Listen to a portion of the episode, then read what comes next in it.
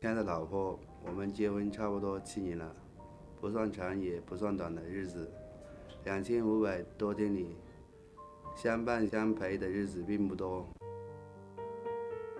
马上要过年了，今年又不能回家陪你和孩子过年，希望你理解和支持。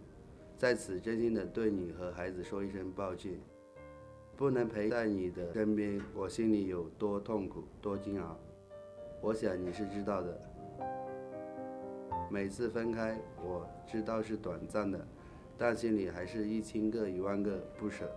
我曾对自己说，再也不和你分开，只要我们能在一起，开开心心的，平平淡淡的就好。但作为丈夫的责任。为了让我们的生活过得更好一点，只有出来打工挣钱。希望你能原谅我没有陪伴你的日子。你一个人在家带孩子，照顾双方的父母，操持着整个家。老婆，你辛苦了。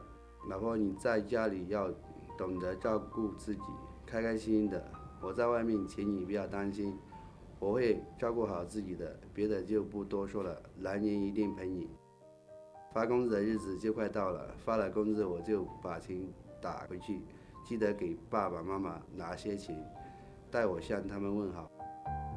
老婆，请相信我，我们的生活会越来越好的。再次说声老婆你辛苦了。